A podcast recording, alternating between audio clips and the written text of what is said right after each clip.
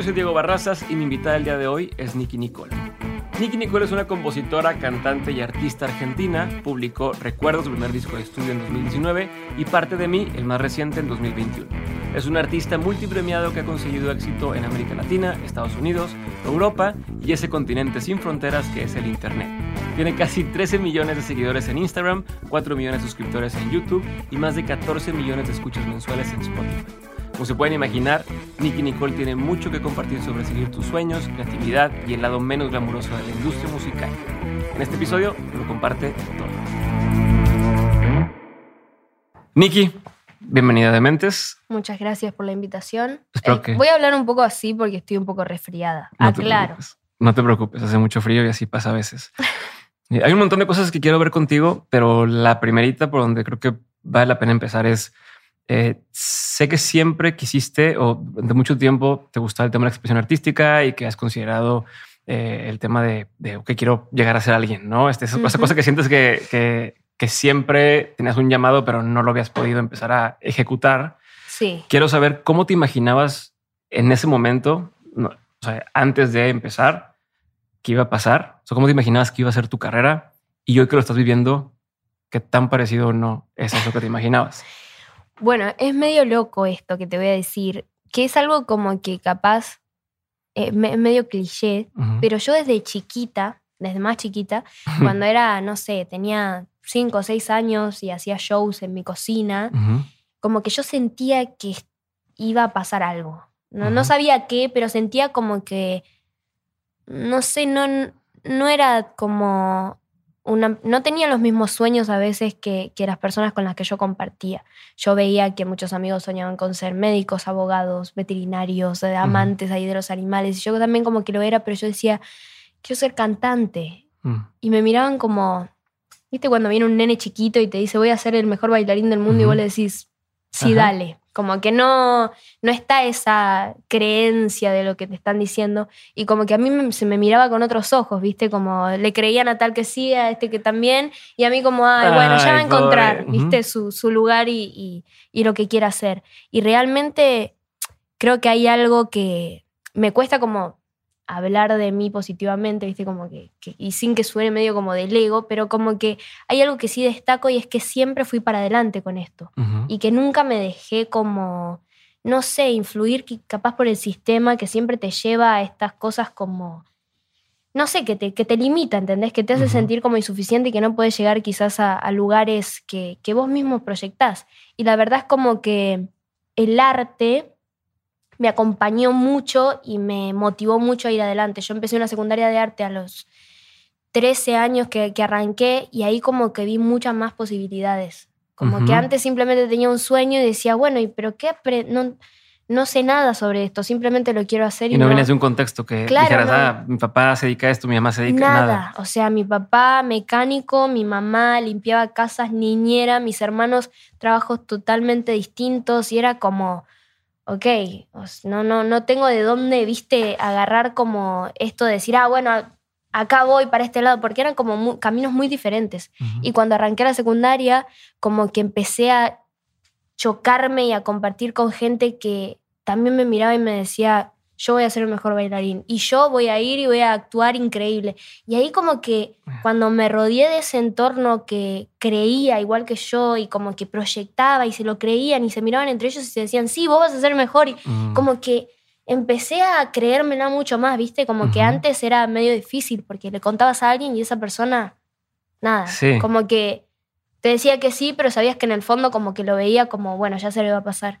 Y la verdad es que cuando me empecé a rodear de esta gente, de, mis amigos... Se compartían sueños. Claro, ¿entendés? Y entonces como que todo empezó a crecer y creo que sin darnos cuenta empezamos como a manifestar estas cosas y a perseguirlas de otra manera, porque no es lo mismo tener un sueño ir solo a cumplirlo que ir rodeado de gente que te apoya y te segundea, ¿entendés? Como que yo iba a cantar a no sé, bares gratis, iban todos ellos a mm. apoyarme, ¿entendés? Yo hacía una canción grabada con un celular mío, de nota de voz, y el otro, que era el celular de mi mamá, que me robaba un beat de YouTube y le mostraba la canción, que era horrenda, obviamente, a mis amigos, y ellos las cantaban, las tarareaban, me decían que eran las mejores canciones, o sea, yo me sentía literalmente, no sé, Rihanna, ¿entendés? Y como que siento que esas cosas, ese compañerismo de toda la gente que estuvo desde el primer día, hizo que yo también pueda llegar como con, con otra intención, ¿viste? Y desde ahí como que arranqué y dije, voy a sacar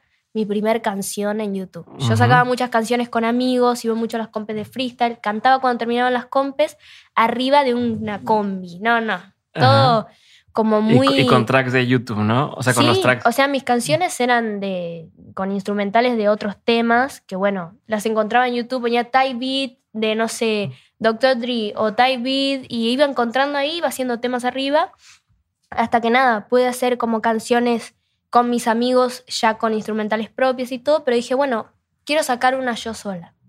Y ahí fue cuando hice Guapo Traquetero, que es la primera canción, que como te digo, si yo no tenía a la gente de ese entonces diciéndome que era la mejor canción del mundo, que era lo mejor que habían escuchado, yo nunca me hubiera animado a sacarla. Y es tan importante tener un entorno que, que, esté con vos y que te apoye y que no te tire abajo, ¿viste?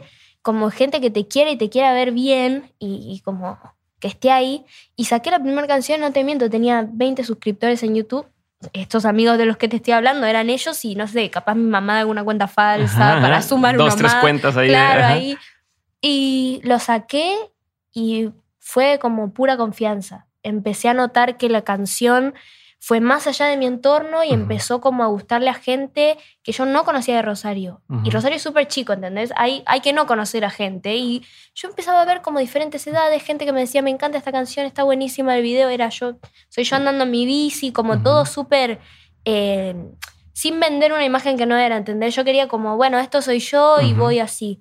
Y la verdad es que empezó a llegar a gente, a gente, a gente, hasta que un día yo ella me había cambiado de escuela. Estoy hablando mucho, avísame. No, no, para eso vienes. No, o sea, no vengo a hablar yo. Yo ella me había cambiado de escuela porque le había planteado a mi mamá que quería sacar música sola y que realmente quería dedicarme. Que yo siento como que cualquier mamá capaz que te dice no, ni en pedo. Por miedo, mi mamá me dijo, claro, ¿entendés? Más por el miedo. Mi mamá lo que siempre me exigió desde chica es lo único que te voy a pedir es que termines tus estudios y puedas tener un trabajo, porque es algo que ella no pudo tener. Entonces sabe en, su propia vida, lo que significa que te limite a veces no tener los estudios terminados. Entonces, nada, agarré y dije, tengo que terminar la escuela, pero ¿de qué forma la puedo terminar? Sin que se me meta entre el estudio y todo eso. Yo iba a la escuela esta de arte, que era contraturno. Entonces estaba de 7 de la mañana a 6 de la tarde. Y le planteé que quería cambiarme, obviamente toda temblorosa, porque tenía miedo de que veía que no y toda mi mente se arruine. Y me dijo, mira, realmente si es lo que vos soñás, yo te acompaño. Y como te digo, viste, otra vez eh, como destacar que la gente correcta es clave para que uno pueda cumplir sus sueños. Y como que ahí dije, voy con todo. O sea, mi mamá está conmigo, mis amigos están conmigo. ¿Qué puede pasar? Si algo no funciona, sé que lo intenté y con la gente correcta. ¿Tenías, o sea, sí pensabas eso realmente a esa edad? Literal. Sí decías, si no, si no pega, no pasa nada. Claro, yo, o sea, yo creo que a mi mamá también como que le ella empezó la conversación un poco como, ¿qué me va a decir esta piba? Pero después cuando yo le dije algo, creo que algo se le vino a la cabeza. Le dije como, no me quiero pasar toda la vida pensando que hubiese pasado. Ya. O sea, imagínate que tengo 80 años y digo, ay, ¿por qué no hice música si tanto quería? Y yo creo que capaz ella pensó en ella y habrá dicho, eh, tantas cosas que dejé sin hacer, ¿entendés? Y está bueno que mi hija las cumpla. No sé, capaz que no, capaz que estaba pensando en que me compro hoy a la noche, pero como que siento que algo cambió, ¿entendés? Y realmente desde ahí empecé a pensar todo así. Como tengo que hacer todo lo que quiera, primero no sé cuánto tiempo tengo, segundo que la vida pasa muy rápido y a veces hay que hacer lo que uno quiere, porque, no sé, a veces por vergüenza, miedo o miedo a ese fracaso que en realidad es más mental que lo que realmente pasa, no hacemos nada de lo que realmente soñamos.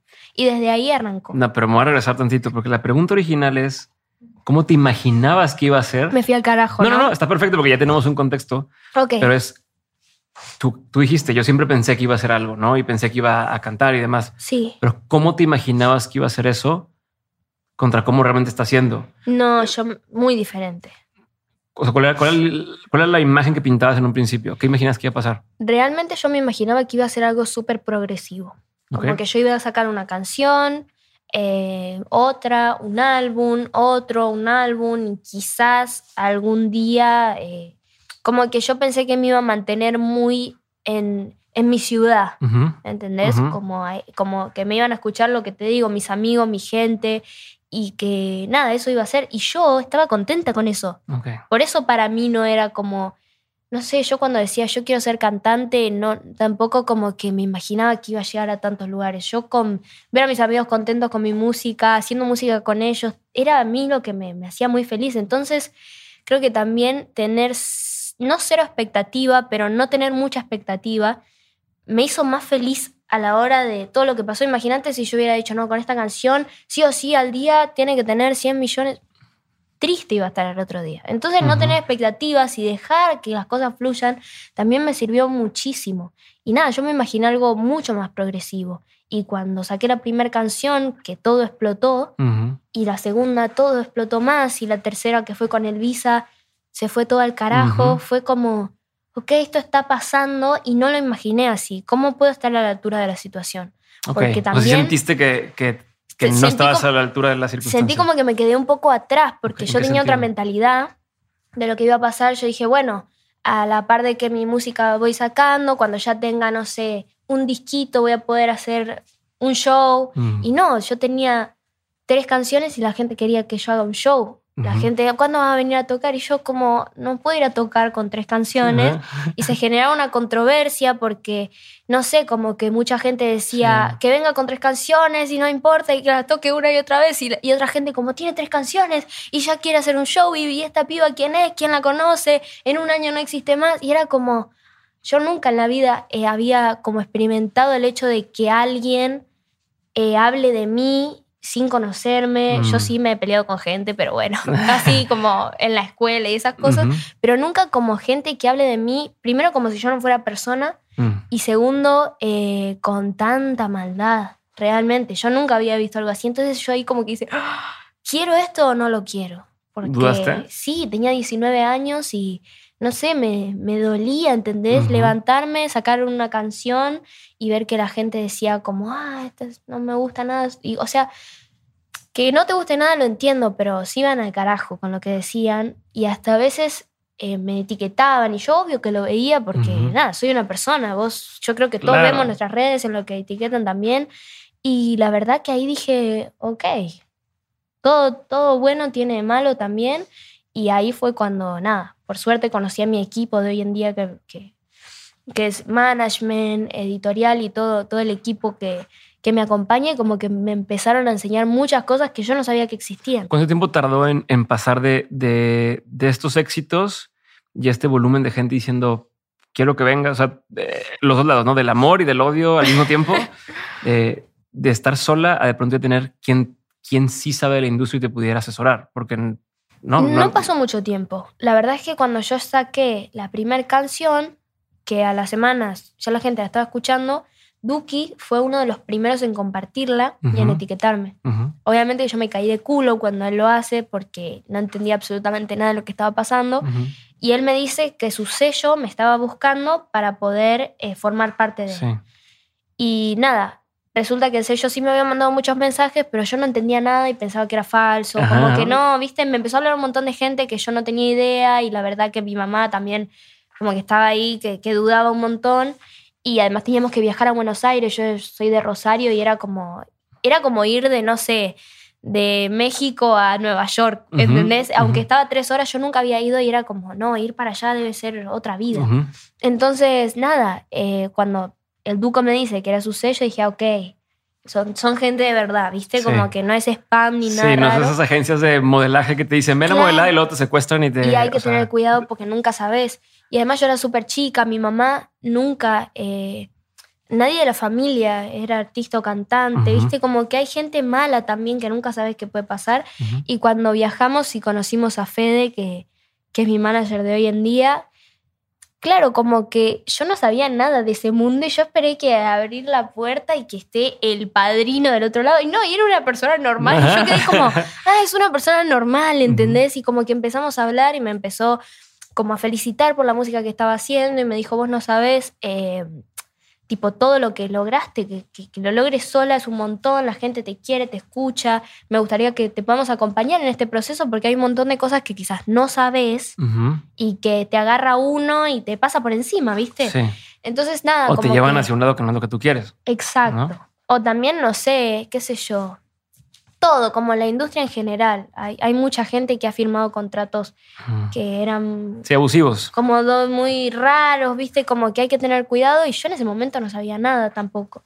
Entonces, nada, primero lo que hicimos fue entablar una relación con todo el sello que ellos me hicieron sentir muy segura para que yo entienda también por dónde iban, porque obviamente que nada, el primer día yo no iba a decir, ah, sí, voy a firmar con estas personas que no tengo idea de quiénes son. Y, y la verdad que desde ahí cuando firmamos, hasta ahora formamos como una familia y realmente sí noto algo de ellos que, me ven como una persona, ¿entendés? Yo mm. tenía tanto ese miedo de qué va a pasar, qué sé yo, cuando firme capaz me empiezan a ver como un producto, o como algo. Y la verdad es que nunca cambió eso y me pone muy contenta rodearme de gente que sí valga la pena. Ok, a ver, me voy a regresar otra cosa. Sí. Ahorita me llamó la atención cuando platicaste de este grupo de gente similar a ti, donde todos tenían sueños y empezaste a pensar, ok, compartimos sueños, nos apoyamos entre todos. Sí. ¿No te pasaba que había algunos que dijeras, esta persona entiendo que tiene un sueño, pero yo no veo por dónde lo va a hacer? Eh, como todos tenemos esta persona, este amigo que quiero ser cantante, pero canta mal, o quiero ser pintor, pero no. ¿Te pasaba un poco eso? Mm, me pasa que a veces veo gente muy talentosa y que sabe dónde quiere ir, pero no va. Mm. O sea, me pasaba eso también, como que veía mucha, mucha gente, muchos amigos como súper talentosos, pero que preferían quedarse en esa instancia. Ellos sabían que mm. si querían podían dar el paso y que podían llegar más allá, pero hay gente que le gusta estar en, en esa. Yo conozco muchos amigos eh, muy talentosos que a ellos les gusta ser under, a ellos les gusta tocar eh, en su ciudad y, y tienen mil, mil chances, te juro, hay miles de managers locos por firmarlos y a ellos les gusta esa esencia, les gusta mantenerse así, mm. les gusta ser ellos y tienen un, obviamente un respeto y un prestigio que nadie, nadie se lo va a comprar nunca, pero es lo que cada uno decide. Yo creo que cada uno sabe el potencial que tiene. ¿Y tú en ese momento no, no, no sentías que eso podía pasarte a ti? Sí, 100%. ¿Y cómo hiciste para salirte de esa parte?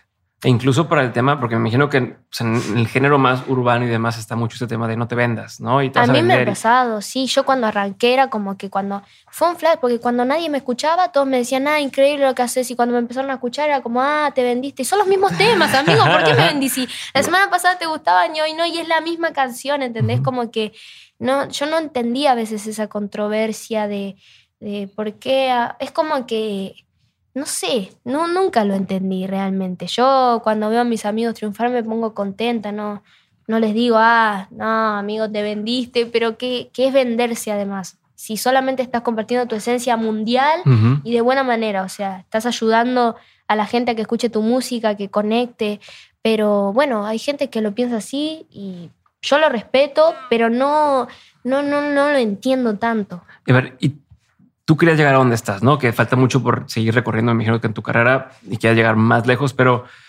eh, a diferencia de muchos, avanzaste o, lograste tu objetivo.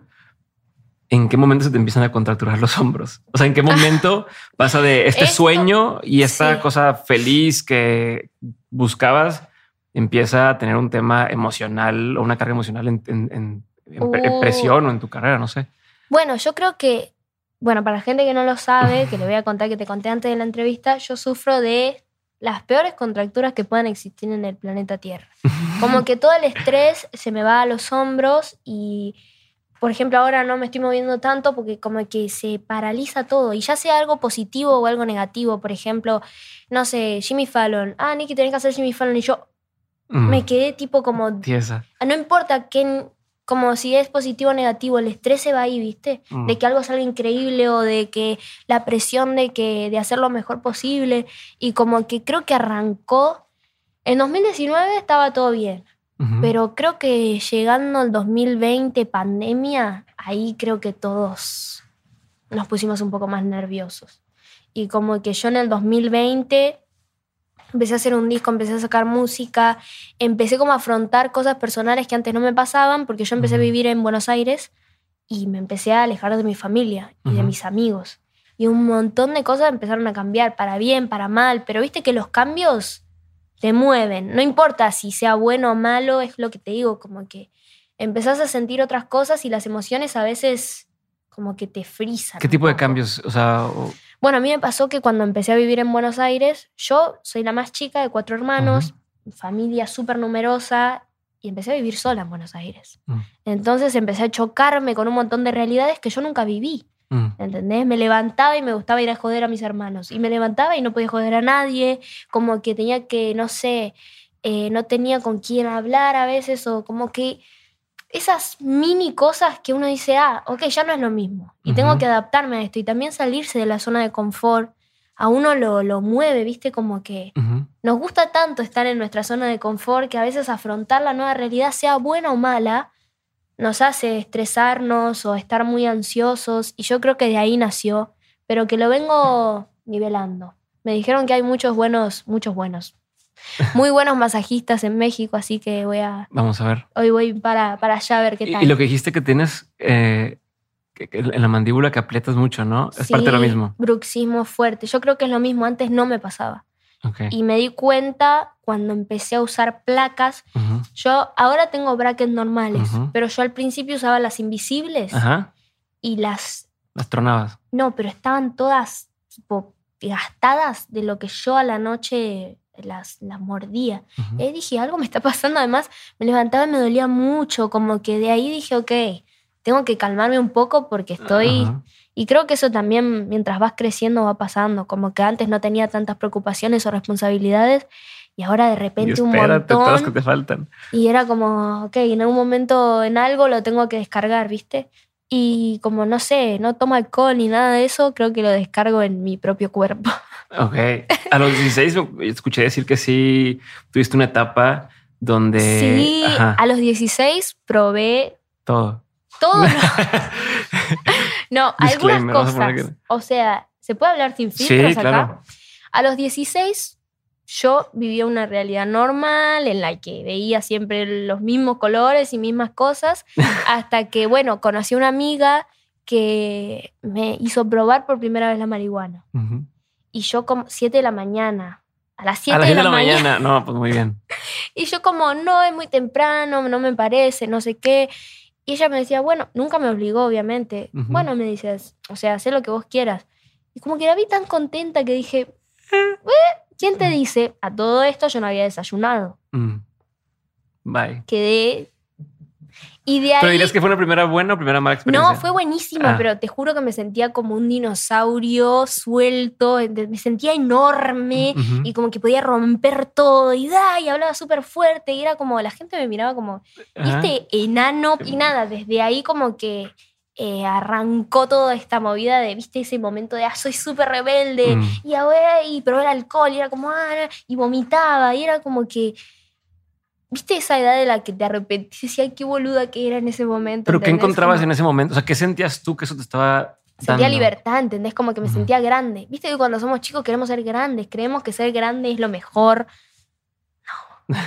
y como que nada, me, gustaba, me juntaba con mis amigas a tomar eh, un frisé azul y sentía que estaba tomando, no sé, boludo, como un éxtasis, ¿entendés? Y ah, tomábamos un trago y ¡ay! Como que no nos poníamos tan en pedo, pero éramos nosotras de, exaltadas, estamos haciendo algo que no es correspondido, ¿entendés? Y como que de ahí empecé como, nada, a creerme más grande. Y mi mamá obviamente que no lo sabía, pero como que con el tiempo se fue dando cuenta y ahí como que dije, no. ¿Y te presionaron en la escuela en esa etapa? En esa etapa me, me, quedé de año. ¿Qué hacías en ese momento? O sea, el tema de, tu música, de tu creatividad y demás, ¿lo seguías explorando en, esa época o te distrajiste por completo? Cuando empecé a fumar sentí que todo cobró más sentido. Ah, ok. Como que empecé a pintar un montón, a grafitear un montón, eh, mejoré muchísimo como eh, los grafitis, el dibujo, empecé a escribir un montón, de ahí salieron muchas canciones, mm. como que me hizo el clic de la cabeza de dónde quería ir, pero como que me quedé más con fumar que con tomar alcohol, como que tomar alcohol me bajaba, mm, no me dejaba pensar tanto. Y no me divertía, era más hacerme la que estaba borracha que lo que realmente pasaba, porque literal tomábamos medio vaso. Y como que llegó cuando ya era mayor, probé por primera vez el LCD. Mm. Y ahí dije, ok, esto es otra cosa. Y no lo probé con fines de, no sé, ir a una fiesta. la primera vez que lo probé, fue con mi idea de poder estudiarlo como, ¿por dónde va esto? ¿Entendés? Eh, sí, ibas con un, tu acercamiento ya era más de alguien adulto, por así decirlo, y no de... Ah, sí, no era tan adulta tampoco, pero como que venía escuchando mucho los Beatles y empecé a flashear como, ¿qué flashean ellos? ¿Entendés? ¿Qué, quiero entender? Y la verdad que, nada, lo, hicimos en, una casa súper como, súper experimental, ¿viste? Como vamos a ver qué esto, qué nos hace sentir. Y nada, fue locura. La verdad que es la primera vez que hablo de esto. Yo nunca le conté a la gente nada, que probé esto nunca, porque hay mucha gente que, bueno, que obviamente que no comparte, pero para mí fue una experiencia que de hecho no lo volví a hacer, pero esa, esa vez como que me, no sé, viste, como que por un momento entendí todo y después... Ya. ¿Y has, probado hongos? No. ¿Ningún tipo de esos viajes de...? Nunca, o sea, me pasó algo, ¿sabes qué? Como que yo probé eso el ácido, nosotros le hicimos ácido. Sí, sí, sí. Y como que por momentos tenía miedo, porque no tenía control. Ajá. Entonces me daba mucho miedo como que mi cabeza pensara tantas cosas, ¿entendés? Y de ahí dije, no quiero no tener el control. Y dejé de, probar como los hongos que sé que son más naturales y hasta capaz mejores, porque me da miedo no tener el control. Y no sé, que suceda algo. A ver, flotar o algo por ahí, por ahí quería llegar. Tengo dos dudas sobre este tema tu carrera empieza de un trancazo eh, y de pronto me imagino que no sientes control de nada. Exacto. ¿no? Y entonces, justo quiero saber dónde volviste a sentir que tienes control de lo que estás haciendo, si es que ya lo sientes o si sigues en este viaje de todo va tan rápido que... No, siento que tengo el control. O sea, realmente si yo eh, seguiría probando estas cosas, siento que no tendría el control y que todo se iría a mm. un lado muchísimo más extraño, ¿viste? O más oscuro, porque a veces como que yo en lo personal siento que me gustó experimentar, pero no lo haría todo el tiempo, porque realmente siento que no hace bien, por lo menos el LSD, que sé que tiene muchos químicos, y por eso me gusta como ser yo y mantenerme en el presente y real, y realmente siento como que no tengo ningún vacío que llenar. A veces mm. fumo, pero es para, no sé, el estrés o también para disfrutar, como que nunca lo hago con fines de llenar un vacío, realmente siento que eso a veces te hace llegar a una adicción. Eh, ¿Eres una persona no respondí la pregunta, ¿no? No, no, no pregunta, pero no importa, te la, te la doy. No, ahorita que esta adicción me quedé pensando en, que te gusta mucho Amy Winehouse, ¿no? Pero es, eh, pero es una... Es, una, es un, es un controversial. So, pues, en, en, en, inglés, ¿cómo se le dice? Como un eh, cautionary tale, ¿no? Como una historia de algo que no acabó bien.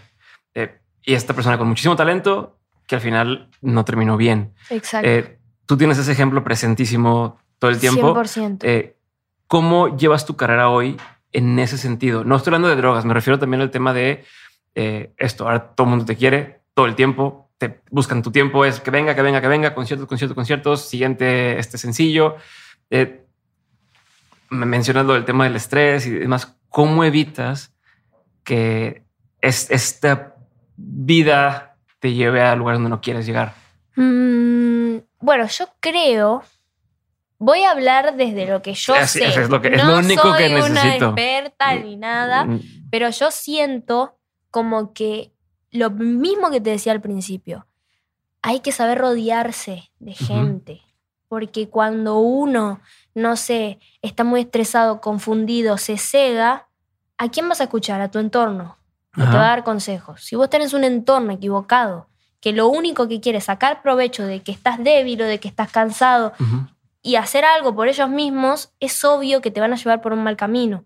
Como siento que le ha pasado a Amy más de una vez y que realmente ella quizás estaba tan cegada por amor o con el corazón roto que se apoyó en el entorno equivocado. Y realmente es clave tener gente que te quiera al lado y que pueda sacar lo mejor de vos. Siento que en el caso de Amy fueron muchas las oportunidades que se les dio a su entorno para poder ayudarla. Y no siento que la hayan ayudado. En lo personal, desde lo que sé. Siento como que tener un entorno presente, vigente y que te quiera es clave para dónde quieres ir. en más de una ocasión, hablando de este entorno, has mencionado lo agradecida que estás con personajes como eh, Visa, este, como Duki, Sí. eh, Kazu, o sea, gente que al principio te dio Sí. un empujoncito o te dio algo de visibilidad, ¿no? Eh, ¿Cuándo pasas de sentir, no que dejes de sentir agradecimiento, pero siento que al principio cuando uno va empezando, siente que no se lo merece, ¿no? Como un, ¿cómo? Pero es que esta persona ha hecho todo esto y aún así me apoyó o, o me Sí. dijo, a ver, alguien que vaya avanzado no apoya a quien sea. Algo Exacto. haber visto en ti. Yo quiero darle la vuelta y ver esa parte. ¿Qué crees tú que ellos encontraron en ti? Y si ya llegó un punto en el que ya te sientes merecedora de lo que has logrado. Obviamente no dejando de lado que hay suerte, hay eh, coincidencias y demás, pero una cosa es lo que has trabajado y no has dejado de trabajar. Entonces quiero explorar esa Mm, parte. Ay, qué preguntas difíciles. Eh, yo no sé bien como qué vieron en mí, pero siento que algo que a mí me gustó como plasmar desde el primer día es mostrarme como soy y realmente como, o sea, normal, ¿entendés? Yo estoy acá hoy en día y la verdad que ahora hablando con vos no estoy fingiendo, eh, cuando saco mis canciones tampoco, cuando hablo con la gente tampoco, y siento que capaz notaron eso y les gustó, no sé, pero a ver, nunca no voy te a saber. conocía, no te conocían. Fue, No, mucho fue una capaz- canción que salió. o sea, Pero hay algo de la credibilidad, ¿entendés? Si vos ves a Kendrick Lamar, vos le crees su personaje porque sabés que es real. ok. O sea, no sé cómo explicarte. Vos le crees que él es de Compton porque nació ahí, porque tiene muchísimo, muchísimo aval. Le crees su disco porque tiene muchísimo como de él y de su vida y podés notar que vivió todo lo que cuenta y como que te das cuenta cuando alguien habla de algo que ni sabe y solo lo hace para encajar. Y yo creo que capaz notaron que yo realmente estaba haciendo algo que me gustaba hacer, que mi canción la había escrito yo, que estaba disfrutándolo, que lo hacía por la música y por el arte y que no para pegarme o para formar parte de algo que Mm. ni siquiera entendía. Y capaz, no sé, puede ser eso. A mí eso es lo que me llama la atención de los demás. Por eso capaz a ellos les ¿Y pasó. sientes que hoy ya mereces lo que has logrado? Eh, no sé, a mí me cuesta un poco. Ajá. Como hablar de mí y de llamarme merecedora, como que siempre me costó, pero va arraigado a la inseguridad personal, ¿viste? Como que Ajá. siento que no sé si hay algo que merezco o que no merezco, pero sí siento que disfruto mucho de la gente que vive mi música, la escucha, se despeja con ella, disfruto mucho de conocer a esa gente, siento que no estoy en un lugar en el que merezco cosas, sino en el que puedo dar un montón y aportar un montón. Mm. Es como dar vuelta, ¿entendés? Sí. Puedo entregarle mucho a los demás. Antes que pensar en lo que merezco, prefiero pensar en lo que puedo dar. Ok.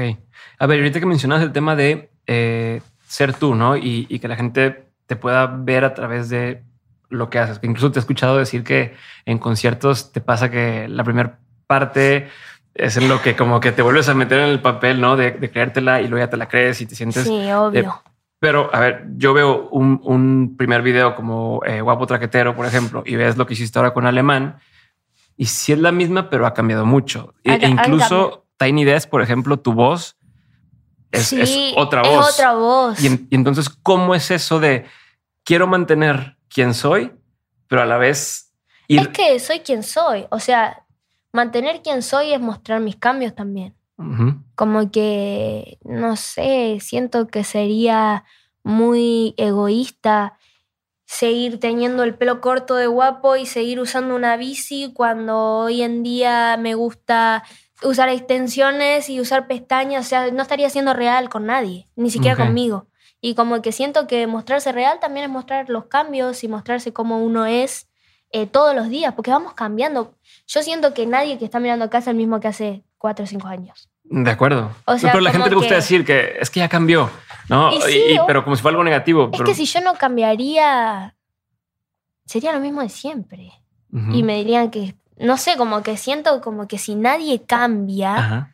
A ver, yo voy contigo, estoy de acuerdo contigo. no sé cómo que explicarlo cambiar- Hay que encima. cambiar, pero, pero... viste como que si yo no cambio, si no evoluciono, me quedo siempre en el mismo lugar. O sea, agradezco cambiar, agradezco que mi voz mejore, que haya salido, poder conectar más con la gente. Agradezco mucho no ser la chica que tenía tantos miedos y estaba tan insegura y que no podía salir a un escenario a cantar. Como que me encanta cambiar, me encanta mutar y me encanta aprender. Y me, me alegra poder mostrarle a la gente ese cambio. Pero nunca te, nunca te preocupa perder tu esencia. Y, me refiero al sentido de, por ejemplo, estás, oye, hay tanta gente en tu equipo, ya no le da más tú, donde te asesoran, donde te incluso te van diciendo, o, hasta marcas, ¿no? De pronto de, oye, te queremos vestir, ¿no? O queremos una colaboración, o queremos hacer tal, y que de pronto digas, eso sí, y esto no lo quiero, no me quiero arriesgar a, probarlo porque no es algo que me, que me gusta. O sea, no, no sientes de pronto que puedas perder y cómo lo administras o cómo lo manejas? Yo creo que la esencia no es lo físico ni en pedo. O sea, como que nunca se pierde la esencia de uno. Y es algo que me gusta mantener siempre, como que no sé cómo explicarte. Yo puedo tener, estar sin uñas ahora, sin maquillaje y sin nada y sigo siendo la misma. Como que va por ese lado. Obviamente que vos me estás hablando de estilos que es muy diferente a una esencia. Yo como me vista o como no me vista en una revista es un estilo. La esencia no se pierde y yo creo que la gente cuando me ve en un escenario, cuando hablo con ellos o cuando, no sé, estoy acá hablando con vos, eh, la, gente creo que sabe que soy la misma, solamente un poquito queriendo madurar por ese camino, pero nada, como siendo, creo que lo mismo de siempre. Hay algo como que la gente se deja llevar mucho, que es por esto, por lo físico. Como, ah, cambió su esencia solamente porque en vez de usar eh, ropa holgada usa un poco más apretada. Y yo creo que eso va con el estilo de uno. Como que hay, hay que tener claro qué es la esencia. Y, hombre, me gusta tu, como estás definiendo el tema de esencia ahora. No, no lo había visto así. Y el tema de, de la música, por ejemplo. A ver, tú empiezas con un estilo y ahora has experimentado un montón de cosas, ¿no? Incluso el sencillo que está por salir, me dices reggaetón y estás tú sola. Eh, igual, ¿cuál es el acercamiento a ese tipo de cambios? Eh, ahorita hablamos también de Tiny Desk antes de empezar, donde, donde te apoyas de gente para hacer un, estilo según lo que te va gustando a ti. ¿Cómo, cómo lo ves? ¿No sientes de pronto, eh, solo es como voy a proponer, te da miedo? ¿Qué pensamientos pasan en tu mente a la hora de hacer este tipo de Así como el tiny. o como el tiny o como la canción que vas a sacar de reggaetón? O sea, que, ya no es, o sea, se siente una esencia como dices, pero ya no es la el mismo género, si lo quieres decir de una forma que, el que empezaste, ni, ni, lo que ha ido avanzando. Entonces, yo siento como que fui dejando los miedos y los prejuicios atrás. Mm. A mí como que si mi yo de hace tres años se le presenta como un beat de reggaetón y tengo que hacer un tema ahí, yo hubiera dicho, no, a mí me gusta el RB y bla, bla, bla. Y me alegra que así sea, porque esa etapa ya la pasé y la gente lo puede escuchar las veces que quiera.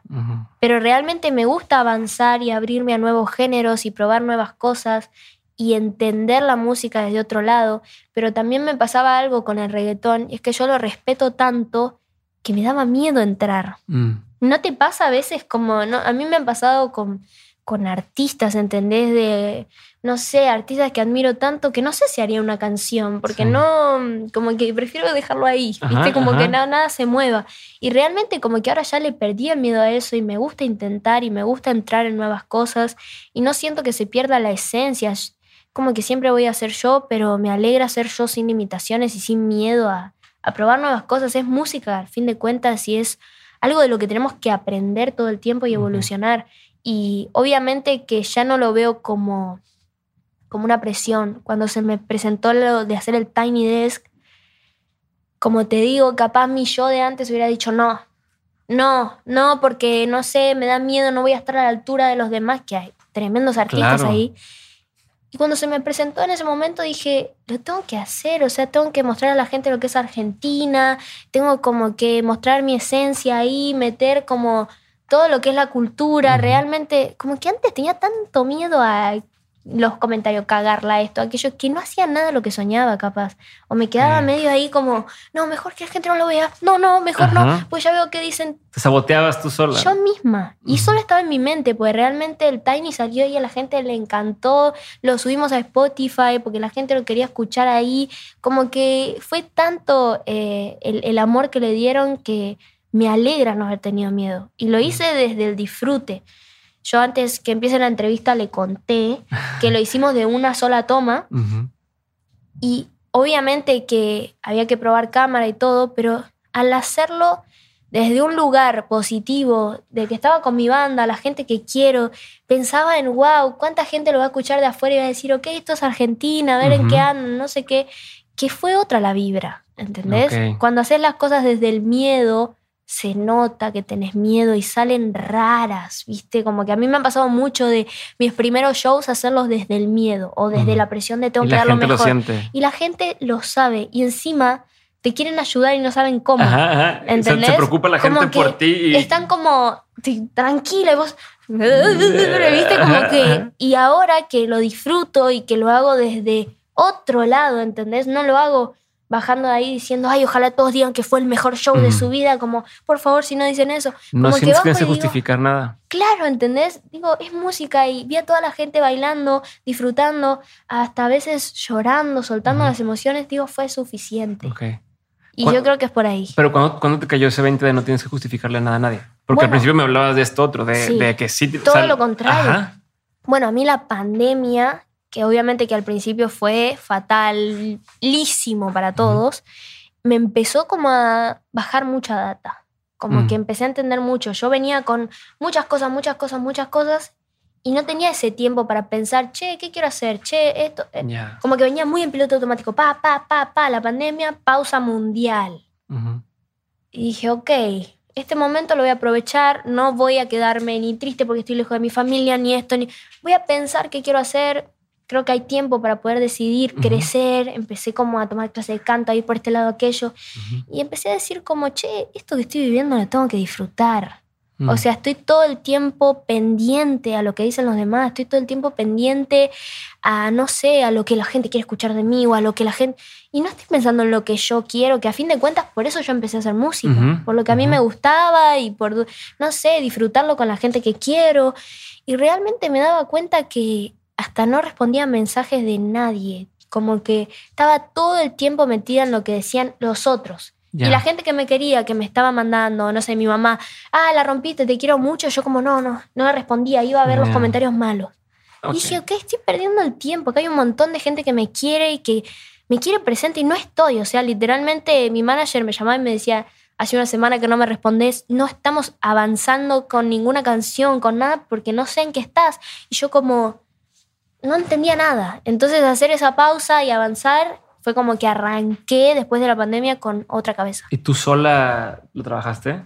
Eh, bueno, fue un poco y un poco. La verdad que empecé con un psicólogo y eso me ayudó mucho, como ordenar ideas. Había muchas cosas que me sobrepasaban. Yo tenía 20 años y, bueno, ahora tengo 22, no cambió mucho, pero como que fue como muy fuerte todo, ¿viste? Como que había, era mucha data de, muchas cosas y hacía yo meses atrás estaba en la escuela, ¿entendés? y era como un gran cambio. Ahorita que, bueno, ahorita mencionaste el tema de, cuando estabas más chica y a lo mejor una versión más chica de ti hubiera dicho yo no quiero ser un reggaetón, yo no quiero ser tiny y demás.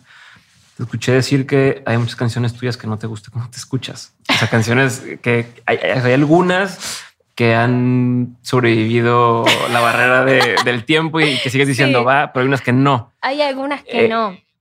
Más que hablarme sobre canciones, también has hecho muchas entrevistas a lo largo del tiempo. Sí. Y seguro hay algunas que escuchas y dices, mm, mm. no sé, ¿qué cosas han cambiado? De, o sea, ¿qué cosas te acuerdas que dijiste y dices, ya no sé si pienso lo mismo? No, o creo igual. O sea, yo algo igual que hacía antes en las entrevistas, que ahora ya no hago, es que yo no hablaba de mi vida personal antes. Entonces no me arrepiento tanto de lo que decía porque solo hablaba de lo musical.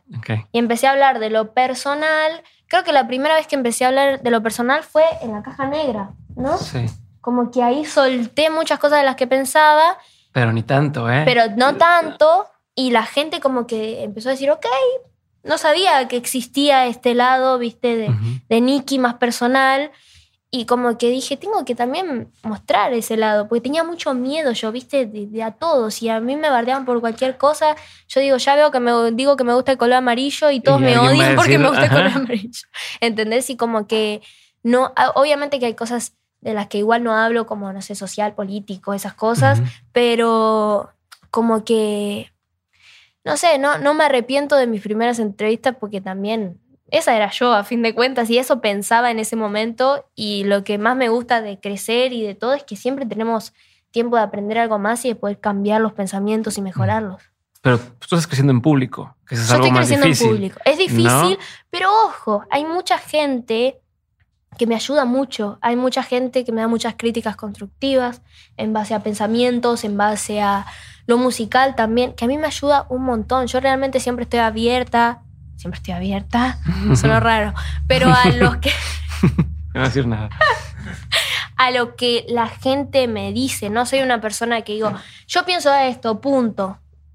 Mm. No, realmente me gusta debatir, saber, entender. Sé que hay gente que tiene mucha experiencia, mucho más grande. Yo tengo 22 años, ¿entendés? Y a veces solo, no sé, pienso sobre lo que viví o lo que sé. Pero Mm. hay mucha gente que obviamente que me, puede enseñar o me puede ayudar a entender otras cosas. Y que es que la gente se siente con esa apertura, porque de pronto la imagen que puede llegar a dar es como de alguien muy dura o ¿Sí? asertiva o como... No, Sí. yo creo que es por el pelo negro. No sé, o sea, pero no, si sientes No. que Soy bastante, va, de hecho... es eh, enojona. ¿Cómo? ¿Eres enojona? No, no sé, Mati. Sí. que Bueno. está todo sí, sí. Pero soy como una persona que cuando se enoja, Se enoja. Ah, no, no soy muy... Ah, ok. Hacia, implotas hacia como adentro. que prefiero... Sé hablar lo suficiente. Ok. Como que hasta ahí, ¿entendés? O sea, no te metes en problemas por, por, por el carácter. O sea, no tiendes a ser esa persona. No, a mí me enoja mucho las injusticias. Eso me enoja Ajá. mucho, ¿entendés? Como no sé, siempre estoy ahí como... ah, Si veo que a alguien le hace a alguien algo que no le gusta y esa persona no lo dice, ahí voy, Mm. ¿entendés? Directo. Y es como... Y el Mati como, ¿por qué? ¿Entendés? Yo, "Ah, para, para". Y no, no.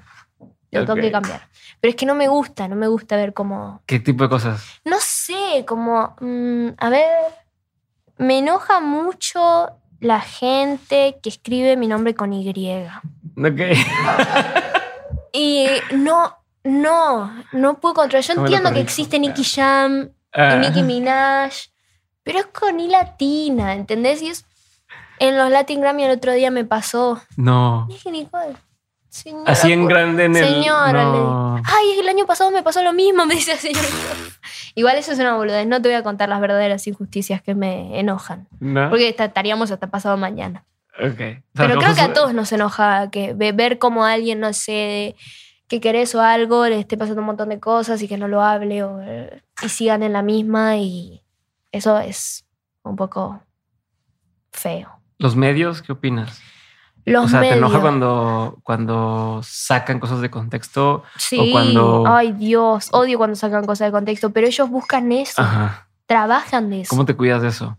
Mm, bueno, ¿Puedes o no no? voy a medios de ese estilo. Este es de puro chisme, este podcast, ¿sí sabes? Por eso me estoy yendo. Este- No, mentira. este es- No, no, como que busco eh, ir a lugares en donde pueda hablar y donde la gente quiera conocerme y busque conocer más de mí, divertirse. No, no o sea, no voy a lugares que se busque una polémica o ese estilo. De hecho, me ha pasado y no es nada bueno. Ok. ¿Qué es lo que tú consumes? En cuestión, no estoy hablando de sustancias. Ojo. No, No. pero justo el tema de los medios. ¿De medios? O sea, a ver, ¿qué- ¿de qué es Eh, un día normal? ¿Qué cuentas sigues? ¿Qué ves? Bueno, a mí en la tele, yo en la tele no veo muchos medios eh, de comunicación Ujú. porque también a veces son como otro estilo, ¿viste? Más Ujú, ujú, chismes y todo eso, pero suelo mirar mucho el informativo. 50% para ver el clima y 50% Ajá. porque cuando era chica Pero lo veía mucho. está en el celular y ya pero lo me ves en dos gusta, me recuerda cuando era chica. Ah, ok. Entonces, nada, lo veo porque me da como nostalgia y porque a veces, nada, cuentan cosas eh, nada, que hay que saber, obviamente, pero y que también como que me cansa ver todo en TikTok y en la pantalla, entonces prefiero verlo ahí en la tele, que Mm. bueno, capaz llega un poco más tarde, en TikTok aparece todo al toque, el ¿viste? momento, sí. Y, pero me, me, me gusta verlo ahí. Y después eh, muchos podcasts me gusta, como hay uno que se llama La Cruda, que es de Miguel Granados, que es eh, argentino sí, también sí, sí. y él entrevista como gente, como es muy selectivo con la gente. Estuvo entrevistando a la mamá de Ángeles Rawson, que fue un caso que pasó en Argentina, que desapareció la chica, ¿no? Es como mucha, mucha de esa data así como más realidad. ¿viste? Me, me gusta ese estilo. Y de hecho quiero ir a lo de Miguel, pero a otro que él hace, que es una comida y todo eso. Sí, sí, lo, sí, lo, sí, lo, ¿Lo, conoces? O sea, él personal no, pero No, yo personalmente tampoco, pero él es muy bueno, ¿viste? Perfecto.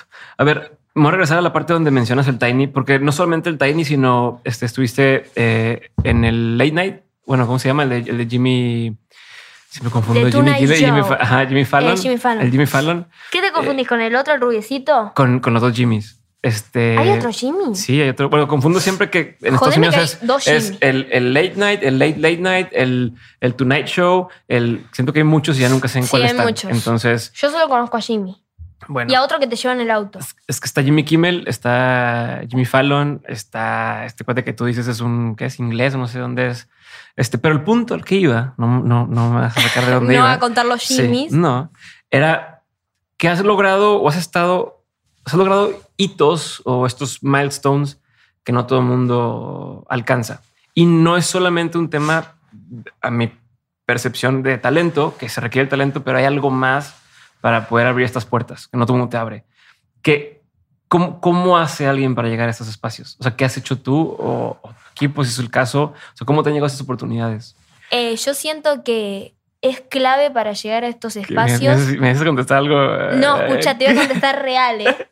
Tener como el equipo que sepa hacerle llegar al mundo tu, tu, persona y tu música. ¿Entendés? Como que yo siento que si yo tendría, no tendría este equipo que tengo hoy en día, capaz que Jimmy Fallon no, no me conocería, porque ellos exportan mi música a Estados Unidos y eso hace que él me conozca y que quiera tenerme en su show. Realmente, como que a veces uno ve al, artista y dice, oh, el artista, eh, no sé, hizo tal cosa, pero hay un gran equipo detrás. Eh, planeando esto, lo de Jimmy Fallon no salió un día para el otro, estaba planeado hace un montón y realmente fue como toda una súper, viste, como hay estrategia detrás, lo mismo que con cada show. Por ejemplo, yo toco ahora, eh, pasó mañana en Monterrey y el show no es que la semana pasada dijimos, qué ganas de tocar en Monterrey, oh, hagámoslo. Es desde el año pasado que estamos, bueno, vamos a ir a México, ¿querés ir a México? Sí, me encanta México. Bueno, ¿dónde te gustaría tocar? Bueno, acá, acá, como que hay un gran equipo detrás. Y eso es lo que te dije al principio de también lo clave que es tener un equipo y un sello que pueda acompañarte en lo que vos querés hacer. Es como lo que hablábamos antes, yo antes le contaba de mi director musical, que él me preguntó que yo le conté a la gente cómo era el hecho de hacer el Tiny, con, como, cómo le planteé al director musical lo que quería y se lo expliqué así como eh, fácil. Por ejemplo, si vos tenés un diseñador de tu casa y te dice Decime tres cosas que te gusten. Y vos le decís los libros, las maderas y los instrumentos. Y él te arma todo un diseño en tu casa con ese estilo. Lo mismo es con, como hacemos con Juan a la hora de, bueno, hacemos el Tiny, ¿qué querés? Que, que represente Argentina, que tenga el tango, que tenga muchos instrumentos, que se pueda tocar en vivo, que se pueda llegar con este tipo de esencia y ¡pum! Lo, lo ideamos y hacemos los arreglos. Lo mismo es con un sello. O sea, no es que ellos te dicen, bueno, ahora vos te tenés que vestir así y vas a agarrar y vas a volar por acá y a vestirte. Yo le planteé a ellos, tipo, me gustaría que mi música, eh, no sé, tenga este estilo, yo voy a hacer esto, me gustaría que les guste y que me acompañen, me gustaría tocar por Argentina, conocer a toda la gente, me gustaría tocar en México, España, ok, te vamos a acompañar en ese proceso, de la mejor manera. Y así como que va sucediendo. ¿Te sientes en control de tu carrera? 100%. Y siento que estoy con la gente adecuada también. Como que, como te digo, es gente que antes de ver al artista, ven a la persona. Yo tuve un momento en 2021, 2021 sí, que me empezaron a agarrar como ataques de pánico, boludo. Y no podía, tipo, con... ¿En el escenario? No, me pasó en un estudio en Miami, estábamos ahí eh, como haciendo, empezando a hacer el nuevo disco, que es el que estamos haciendo ahora, y no sé si fue un rejunte de todo, me agarró un ataque de pánico ahí y dije, esto nunca me pasó en la vida, realmente me asusté mucho porque, como te dije al principio, no me gusta no tener control y el ataque de pánico lo que menos tenés es control, sentís que te morís en cualquier momento. Y dije, ok, sé que, no sé, una vez una persona me dijo que cuando nosotros no hablamos, el cuerpo habla por nosotros y dije, ok, algo está pasando. Y decidí frenar ahí. Como que hablé con un profesional, un psiquiatra, le planteé lo que me había pasado y me dijo, mira, estás con mucho estrés, muchas cosas. no es crónico, pero puede que te vuelva a pasar si seguís en tantas cosas al mismo tiempo. Y ahí le planteé a mi equipo que quería frenar un momento. Y yo creo que, no sé, otro equipo capaz te dice, no, estás loco, tenés que seguir, tenemos que seguir haciendo esto, bla, bla. Y ellos me dijeron, Nikki, además yo lo planteé desde un súper miedo, ¿entendés? Y ellos lo notaron como, que no, no, me sentía muy mal, ¿entendés? Porque tenía que frenar una gira, un montón de proyectos. Y, fueron los primeros en decirme, frena el tiempo que quieras. Si te querés tomar, no sé, un año en, en poder conectar con vos mismo y sentirte bien, porque si no, nada va a funcionar. La idea es que vos estés feliz. Nosotros solo estamos para acompañarte. Y realmente eso a mí como que a veces las malas se vuelven buenas. Me hizo dar cuenta la gente con la que cuento, porque tranquilamente me podrían haber dicho, no, mamita, claro, tenemos que seguir facturando, hacer esto, hacer aquello, Y no, ellos no ven eso en mí y a mí como que eso me bajó a tierra y dije, wow, qué piola con la gente que cuento y realmente ahí como que en todo ese tiempo pude como estar más tranquila, conectar, juntarme con mi familia, hacer como cosas que no hacía hace tanto, como estar conmigo, estar tranquila, empecé como a hacer una cosa a la vez y desde ahí han de haber dicho, si ya no nos regaña tanto o no se enoja. Claro, este, como, lo que vos quieras, no, no, te enojes, me dijeron. Nada, ¿Qué, este, estar conmigo, ¿qué te gusta hacer sola? O sea, ¿qué cosas em, bueno, yo tengo dos gatitos en, en, Buenos Aires y me gusta mucho pasar tiempo con ellos. Realmente los tenemos con Mateo, con mi novio, los adoptamos los dos en pandemia, pero ahora cada uno tiene su casa. Mm. Entonces los gatos están, no sé, dos meses en su casa, dos meses en la mía. Obviamente que yo voy a su casa, él viene a la mía, pero como que están ahí, estamos súper cerca igual, es como que van ahí.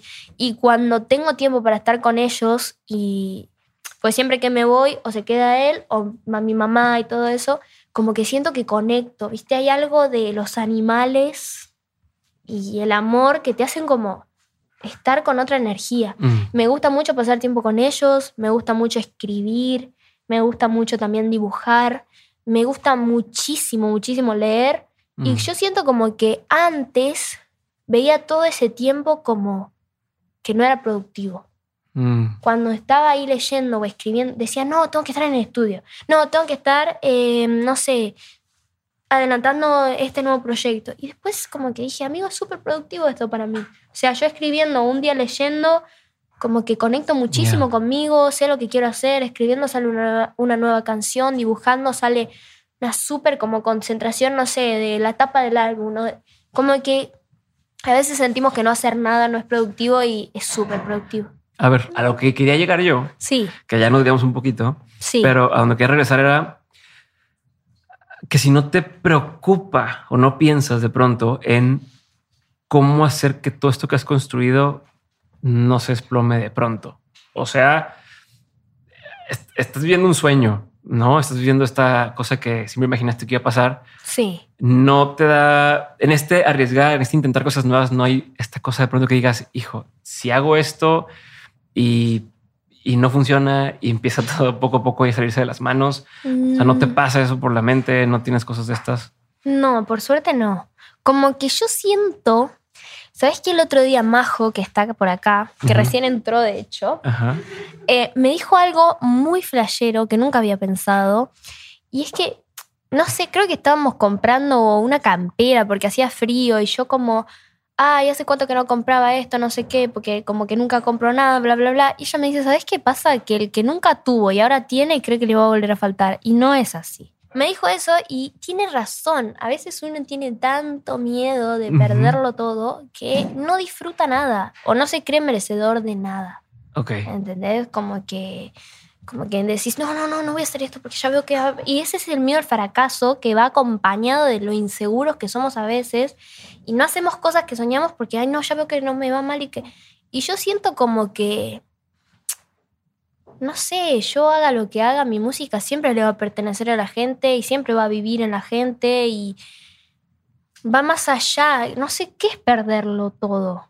Mm. Empezar de nuevo. ¿Y qué, qué hay de malo en empezar de nuevo? O sea, todos los días yo empiezo de nuevo, todos los días soy alguien nuevo porque aparecen cosas nuevas, pensamientos nuevos, todos los días mi música cambia y empieza de nuevo. Yo siento como que no hay que tener ese miedo a, perderlo todo, sino ese orgullo a tener cosas nuevas en tu vida y a cambiarlo todo, porque realmente los cambios obviamente que van a ir acompañados de un poquito de miedo, pero tenés que probar cosas que sean nuevas y que te gusten. yo la verdad que no tengo ese. A ver, pero lo dices con una certeza, este, que no sé si siempre la tuviste. No, no, no siempre. O sea, ¿de cuándo para acá piensas así? Yo pienso así desde que, no sé. O sea, ¿qué pasó? ¿Qué serie de eventos sucedieron que te hicieron decir, ok, esto, esto es más bien lo que pienso? O sea, yo siento que desde el mediados de 2021 hasta ahora, yo cambié muchísimo mi manera de pensar. Yo antes, como te digo, eh, era una persona que creía que esto era como ah, una casualidad. Bueno, es una casualidad que yo esté acá, así que tengo que aprovecharlo porque seguro algún día alguien se va a dar cuenta de que no merezco este lugar y me lo van a sacar. Como que era tanta la inseguridad y el miedo que yo tenía que capaz me fueron dejando, qué sé yo, la gente que me criticaba, gente que me acompañó en mi vida, que quise mucho, que me terminó decepcionando, eh, como que sentís que a veces no vales, ¿entendés? Y que lo que haces tampoco vale y que el que te escucha seguro te escucha porque te escuchó de casualidad por ahí y no, no le gustas tanto como crees, como que empezás a hacer una historia ahí cuando tenés tanta inseguridad y tantos miedos. Y yo siento que del 2021, mediados, desde que pasó esto, desde que tuve mi primer ataque de pánico y todas esas cosas, desperté de alguna otra manera y entendí muchísimas cosas. Primero que nada entendí que, no sé, como que yo soy yo y que no hay otra persona que sea yo y eso es suficiente. Como que yo mm. me comparaba mucho, a mí me comparan mucho, a las mujeres las comparan mucho y como que yo decía, ay, pero ¿y si es verdad que, no sé, tal es mejor o yo estoy acá y Después empecé a pensar y empecé a decir, boludo, tipo, cada uno es cada uno y por eso está donde está y yo estoy donde estoy porque soy yo y no hay nadie que pueda ser yo y eso te hace único, ¿entendés? No hay nadie que pueda ser vos. Está bien, puedes tener parecidos físicos con alguien, de hecho te pareces mucho de la gueto, pero no, ¿entendés? Tipo, de la gueto es de la gueto y vos sos vos y cada uno tiene sus maneras, sus logros. Es tu primo, ¿no? Sí, lo, por eso estaba el cuadro del desnudo. Claro, ahora entiendo todo. Em, y como que, nada, empecé a entender que lo que nos hace únicos a veces es ser nosotros, va arraigado a la esencia. Eso me hizo sentirme mucho más segura y también el hecho de poder rodearme de, gente que me haga sentir mucho más segura y que me diga, che, mira que lo que vos haces es diferente porque lo estás haciendo vos. No porque uh sos diferente a los demás, sino porque vos lo estás haciendo. Y eso marca una diferencia. Y la verdad, como que creo que crecí mucho a nivel personal y desde ahí se fueron los miedos y las inseguridades. ¿Te gusta quién eres? Me gusta quién soy. Tengo muchas cosas que mejorar, obviamente. Todo te lo pregunto por lo que dices de, que pues, yo soy yo y nadie puede ser yo porque yo soy yo. Y siento que este, eso no es pero egocéntrico. Si sí te gusta, no te gusta, porque imagínate, hoy yo nada más puedo ser yo y no me encanta mi versión de yo pero la puedes cambiar, puedes mejorar todos los días. Creo que por eso también hay días mm. en la vida. Si no, haría uno solo y listo. Bueno, fuiste un forro, amigo, sos un forro, corta. Siento que eso es lo bueno de crecer y de cambiar y de aprender, que yo soy yo y también fui yo antes. O sea, como que, no sé, mi yo del 2019 también es yo. Pero mi yo de ahora también soy yo, ¿entendés? Mi yo del 2019 que, no sé, eh, se enfocaba más eh, en ella misma y no compraba con lo que decía nadie más. Bueno, como que siento eso, ¿entendés?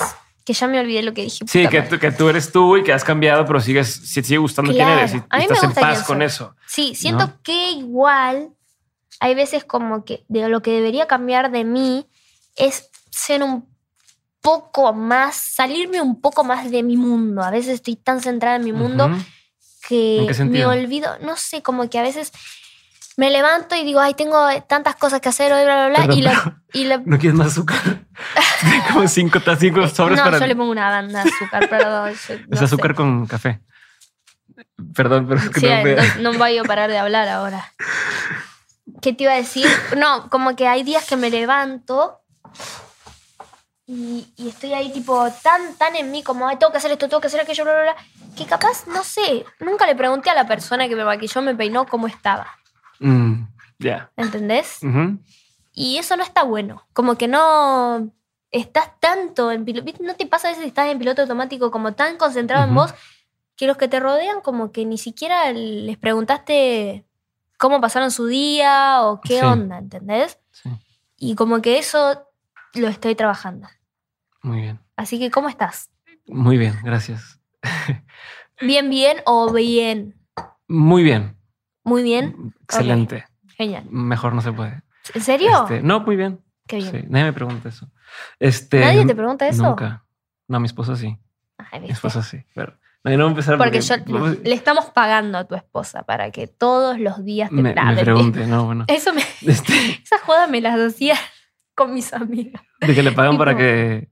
Como que mi mamá les pagaba para que sean mis amigas. Pero oh, joder, pobre. Eh, ¿Sí? ¿Las caricaturas en general? Mm, demasiadas. Eh, como que. Sí, demasiadas. ¿Sí? Miro mucho películas de Disney, veo mucho anime, veo muchísimo Los Simpsons. De hecho, tengo tipo. Pago Star Plus para verme todas las temporadas. Ahí está el comercial. Excelente. Todos, tipo, ta, ta, ta, ta. De hecho, hay muchas que ya vi, pero las veo de vuelta y. ¿Viste cuando O sea, los Simpsons son para ti como los Friends para mi generación. Exacto. que también veo Friends, pero como que hay algo de los Simpsons que me meto en la tele.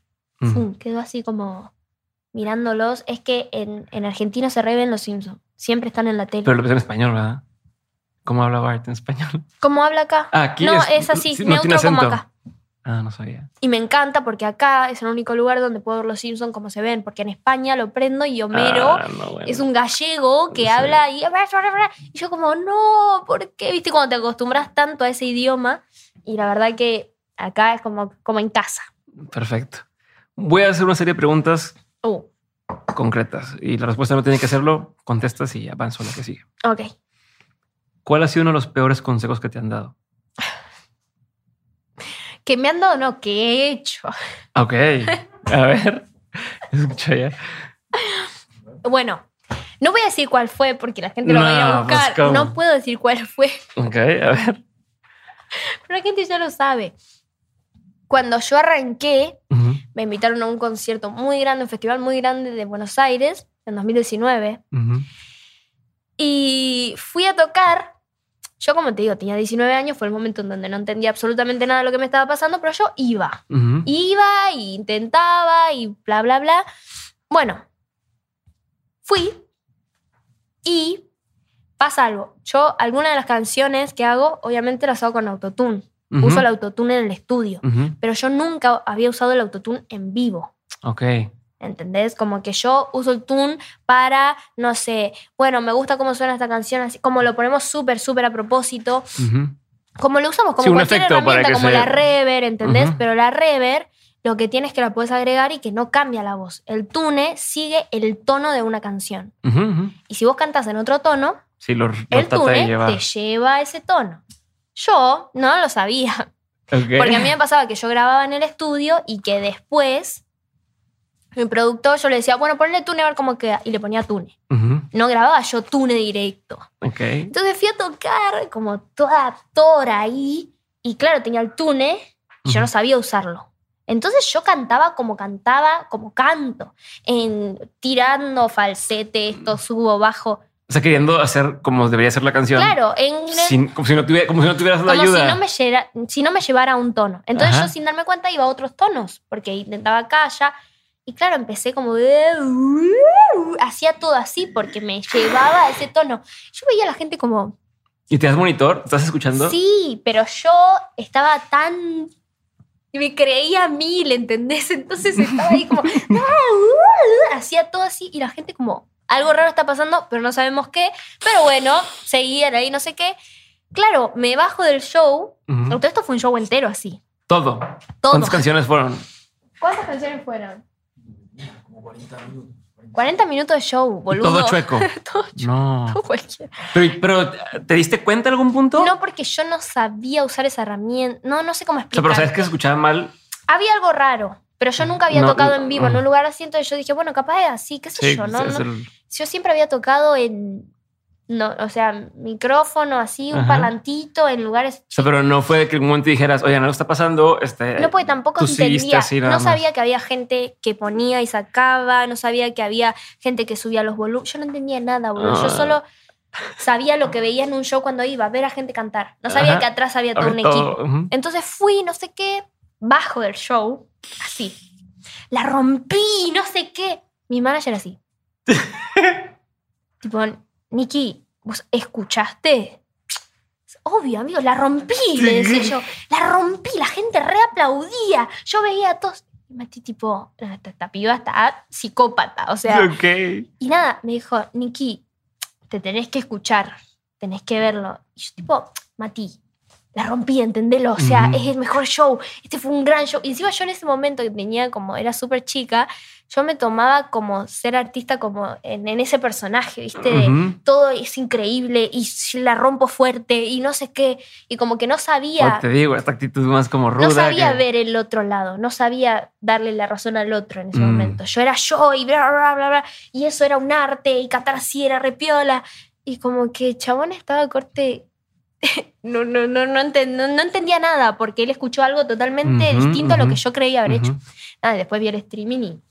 Existe. Mati, ¿cómo dejaste que esto salga? Y me decía, claro, y me decía, Niki, vos lo hiciste, ¿cómo? O sea, lo estabas haciendo en vivo, ¿entendés? Yo, no, no, no sé qué.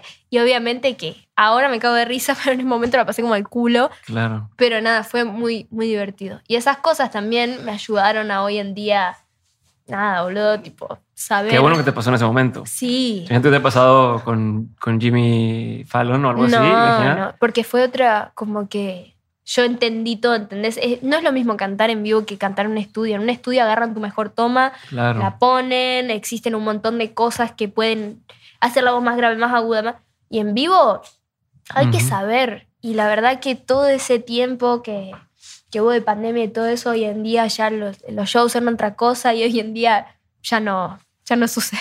Perfecto. ¿Cuál ha sido uno de los mejores consejos que te han dado? Mm, uno de los mejores. Bueno, hay, hay un montón.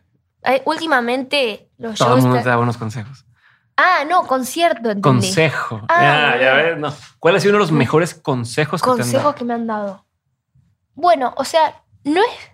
Hay varias cosas. Yo tengo una amiga que se llama Flor, que es la pianista de mi banda, que ella tiene una manera de pensar mucho más madura que la mía, es más grande que yo. Y yo aprendo mucho de ella. Y una vez, como que ella me dijo algo desde ella, pero yo dije, eh, guarda. Le dije, no sé, ¿te imaginas que un día yo cambie y ya no podemos compartir y ser amigas, no sé qué, bla, bla, bla? Me dijo, está bien, vos tenés que seguir tu camino y yo seguiré el mío, no me voy a quedar esperando a que vos cambies. Mm. Y dije, es verdad, ¿entendés? Como que a veces nos quedamos tanto en lugares cuando ya hay que irnos que se nos pasa todo, ¿entendés? Y como que empecé a entender que cuando no es, no es, y hay que seguir y van a venir otras cosas y cosas mejores. Pero a veces nos aferramos mucho a las personas y a la gente y a esto y al otro. Y me ha pasado con muchas amigas. Yo he tenido amigas desde chiquita que nos amamos, nos amamos, nos amamos y crecimos y nos gustan otras cosas. Y te juntas y no es lo mismo. Y estás como. Estás forzándola. Súper forzado. Y por el pasado querés seguir ahí con tu amiga y volver a ser amigas. Y, y no, y ya no funciona. Y es mejor a veces saber cuándo irte. Saber irte creo que es mejor que quedarte a veces. Entonces decís, eh, es maduro también decir, hasta acá fue increíble, amiga, la rompimos, pero a mí me gusta jugar al tenis y a vos te gusta jugar al pádel, ¿entendés? Es como totalmente distinto. Cuando quieras jugamos un te pádel, no sé, pero como que no, no funciona. Y eso me sirvió mucho porque yo solía aferrarme mucho a esas amistades que ya no funcionaban y decir como, ay, o esa idea de, ay, no voy a encontrar un amigo igual porque... Y, es que dijimos que íbamos a ser mejores amigos por siempre y tú dices que no. Es como vivir, ¿entendés? Como no sé cómo explicarte. Si no sé, a cada persona que se compra un helado, piensan que el helado se va a terminar, no se lo compraría. O sea, no sé, como que hay que disfrutar los momentos. ¿Por qué traje esa frase? No sé, pero se me ocurrió. Como que es real, o sea, vos no te compras un helado pensando, no, me voy a terminar el helado, qué mal. No, vos pensás en disfrutar el helado y fue. Y después te compras otro. Y vas conociendo, no sé, amigos nuevos. Excelente. A ver, no te iba a preguntar esto, pero ya lo voy a traer a la mesa. Te prometo que viene desde un buen lugar la pregunta. Eh, Dale, hacela, boludo. No a ver, es una relación donde ambos están en el mundo de la música. ¿Cómo es llevar una relación en ese sentido desde todos estos ángulos. me, lo, trajo a la mente lo que mencionabas ahora, ¿no? De, si uno crece y el otro no, o si, o si van a la par las carreras, eh, de pronto está en el ojo público, está la presión de todo el mundo, está que si, oye, que si el anillo, que si no sé qué, que si lo otro. Eh, y, cada quien tiene o está haciendo su propia carrera, su propio camino musical. Eh, yo me imagino que eventualmente empezarán a pasar cosas donde uno empieza a crecer más que el otro y luego el otro empieza a alcanzar, o sea, empiezan a crecer a destiempo o a diferentes ritmos y oportunidades distintas. Eh, hasta ahora, ¿cómo piensas o cómo lo han manejado? es una relación donde ambos son creativos, ambos son artistas. ¿Qué tanto es opina sobre lo que hago o no opine sobre lo que hago. ¿Cómo, cómo lo llevas? Y no te digo nada más por ti, por saber cómo chisme, sino creo que todos detrás tenemos de pronto parejas donde decimos cómo se maneja. En todo, creo que en todo ámbito de pareja hay un momento en el que, nada, se les mezclan sus vidas laborales en, cualquier ámbito, pero hay algo que cabe destacar en, en, en nuestra pareja con Mateo, que nosotros al hacer lo mismo, siento que es súper positivo. Hay gente que lo ve como negativo porque dice, ah, eh, están de gira todo el tiempo y capaz que no se ven tanto y bla, bla, bla. Y eso nos hace entendernos aún más. Yo creo que si él sería artista y yo sería, no sé, una escritora, yo no entendería lo que son sus giras. Idealizaría sus giras. Uno cuando ve una película de, no sé, cantantes de rock, dice, ah, ok, en cada gira hay 80 mujeres, hay esto. Y esos miedos. No. Claro, como que yo sé lo que es girar, trabajamos de lo mismo, sé lo que es volver de una gira cansado, capaz si yo trabajaría de otra cosa y vuelve súper cansado, digo, ah, ya no tiene interés o él me está viendo y hace como si No, hay un montón de cosas que al vivirlas igual, creo que nos entendemos medio como rompecabezas sin hablar a veces, como que sabemos lo que se siente hasta en lo positivo, ¿entendés? Sabemos lo que se siente sacar un disco y que la persona que más esté ahí presente, como, eh, bien ahí, la está rompiendo, eh, repiola, ¿entendés? Como sabemos acompañarnos, darnos tiempo, no sé, a la hora de hacer música, de ser creativos. Como que él trabaja mucho de noche y yo más de día. A veces nos vamos a dormir y él está ahí escuchando dembow, dembow, dembow, dembow a la noche para que le gusta mucho y hace letra. Y yo trabajo más de día y como que Obviamente que hay veces que le digo, baja asunto que sí, en el volumen. Y otras veces como que él está en esa y yo puedo dormir tranquila. Obvio que siempre en las parejas hay como momentos en los que uno está en una y el otro está en otro. Pero lo importante es saber acompañarse y yo creo que ahí se destaca cuánto el otro realmente quiere estar presente. Porque yo siento que es súper fácil, em, no sé, por ejemplo, cuando nosotros arrancamos en pandemia, era súper fácil hacerle saber al otro cuando lo querés. Pues estábamos todos los días juntos. No había nada más que hacer que estar juntos. Entonces yo decía, ay, él me elige. Pero después empecé a ver si él me eligió o no. Cuando arrancaron las giras, cuando había un montón de distancia, y dije, ok, él me sigue eligiendo, ¿entendés? Y como que ahí se demuestra realmente lo bueno y creo que tenemos pensamientos nosotros muy iguales a la hora de formar una relación. Yo como que conozco mucha gente que tiene una relación, hay un primer problema y dicen, no, que venga la siguiente. Y no saben que las relaciones se construyen, o sea, que nunca va a llegar una persona y te va a decir, hola, sí, bueno, vamos a hacer esto. No, o sea, las relaciones se basan comunicación, confianza, construir.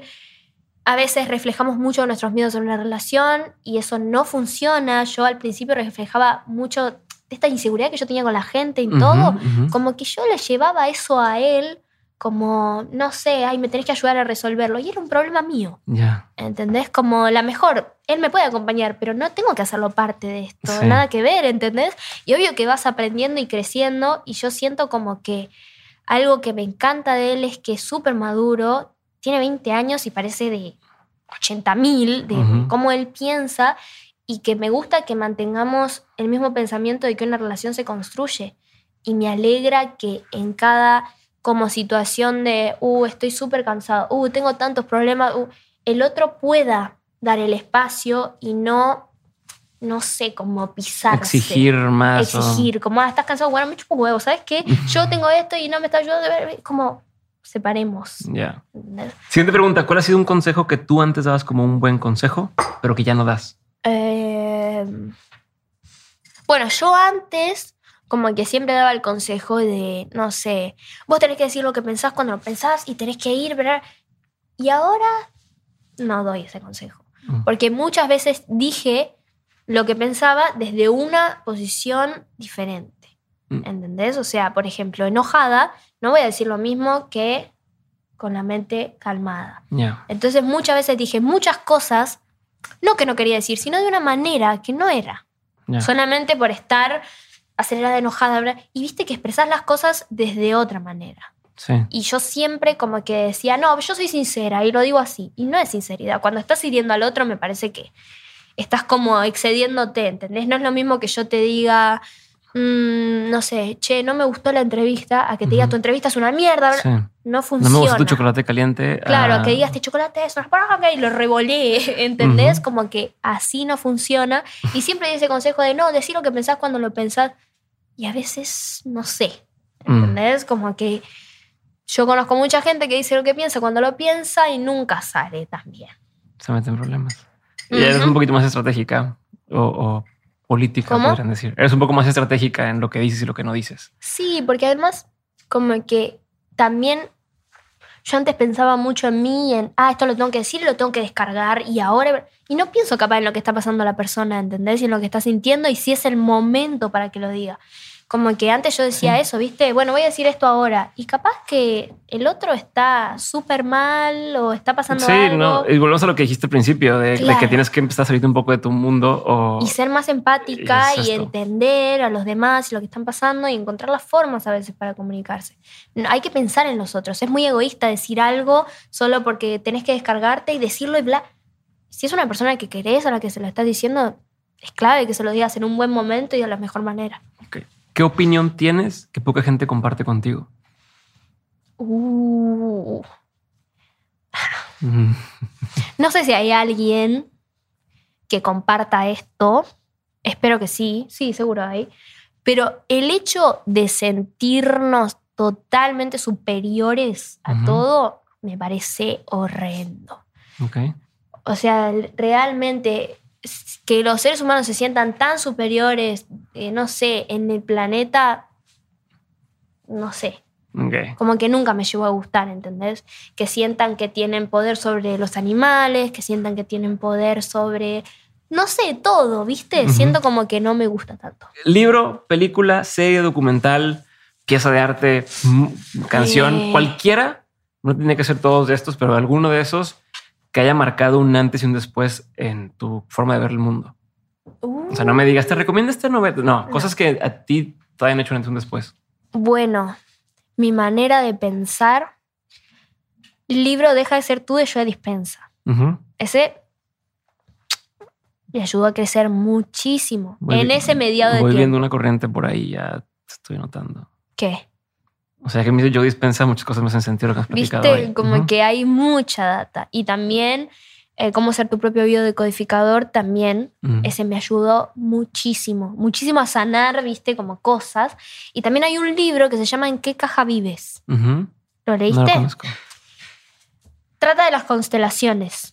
Y habla de que hay diferentes cajas en las que nos ponemos. Depende de cómo nos hayan criado nuestros padres. constelaciones te refieres a estas constelaciones que hacen de sí, familia? que te juntás y eh, uno es tu papá. no. no, constelaciones que se basan en que vas a un lugar con un grupo de gente y no sé, tenés una herida que sanar con tu papá. Entonces hay una persona ahí que es de tu papá, hablas con esa persona, le decís todo lo que sentís. Esa persona literalmente entra en ese personaje, responde, siente, se basa en eso. Sí y habla un poco en qué caja vives sobre las cajas que nos ponemos, obviamente, en base a las crianzas o los que nos faltó sanar desde chicos. Está la caja niño, que yo me identifico mucho con esa caja, que habla muchísimo sobre el hecho de, bueno, ser un niño y de, no sé, por ejemplo, tus papás no te ayudaban a expresarte cuando eras chico, entonces cada vez que te expresas terminas como llorando o súper, no sé, como que con mucha angustia, conmovido, abrumado, caprichos, eh, hiperenergía, como caja padre también está, que se basa también en, no sé, cuando en tu familia quizás no había una persona que ocupe ese lugar y vos te pones en esa posición en la que mandás a la gente esos estos, aquello, vos estás ahí como cumpliendo el ejemplo, estás ahí como mandando, ¿viste? Te hablo un poco de cada caja y de cómo podés sanarla y realmente me ayudó muchísimo a mí yo no sabía, encima, ¿viste? Cuando lees un libro por total curiosidad. Estábamos con una amiga leyéndolo con Flor, la que te mencioné antes. Empezamos a leer y yo empecé a leer la caja niño y parecía que me estaba describiendo. tipo como, no sabía que este libro tenía tanta data, así que se lo recomiendo a la gente. ¿Lo llevas eso a tus canciones? O sea, por ejemplo, parte de mí, que sé que es para alguien de, una de tu familia, según, según mencionaste. O sea, a ver, es una canción. A mí me ganas de llorar cuando la estás escuchando. Eh, es como parte de esto. Sí. Ah, tenía que responder. No sé, sí. No, pensé que ibas a seguir con la pregunta. No, no, no. Yo creo como que es eh, la punta del iceberg de lo que es todo lo que se viene musicalmente parte de mí. Es como que ese álbum y esa canción yo las hice inconsciente a toda la data que iba a ah. tener más tarde. Es como que todo eso lo escupí inconsciente de freestyle, porque a mí me ayuda mucho a hacer las canciones así. Siento que saco más cosas de las que realmente quiero decir. Y que luego ya después lo escuchas y has sentido y todo. Digo, claro, o sea, por eso me sentía así o aquello, bla, bla, que no es lo mismo cuando escribo. Siento que cuando escribo a veces me limito o me da vergüenza. Te autoeditas me, me da vergüenza, ¿entendés? Como, no sé, estoy escribiendo y el productor me dice que escribiste y me da vergüenza. Con, como, en cambio de freestyle siento que sale y ya está. ya que lo escuchó, lo escuchó, ¿entendés? Y salen cosas más personales. Y la verdad es como que ahora estoy más segura. Como que a la hora de hacer música ya no me da miedo hablar de vulnerabilidad. Como que antes mostrarme triste era como, ay, me da cosa que los demás. Y ahora como que es parte de uno es una emoción. Ok. ¿Quieres decir algún otro libro, otra película, otro documental, otra serie? Eh, mm, tengo muchos. Películas, bueno, así que me hayan cambiado, cambiado la vida, no, pero sí que me cambiaron la forma de ver el arte y todo eso, Tim Burton y sus películas. Ah, sí, sé que te Como que me ayudó a dejar de tenerle miedo a la muerte.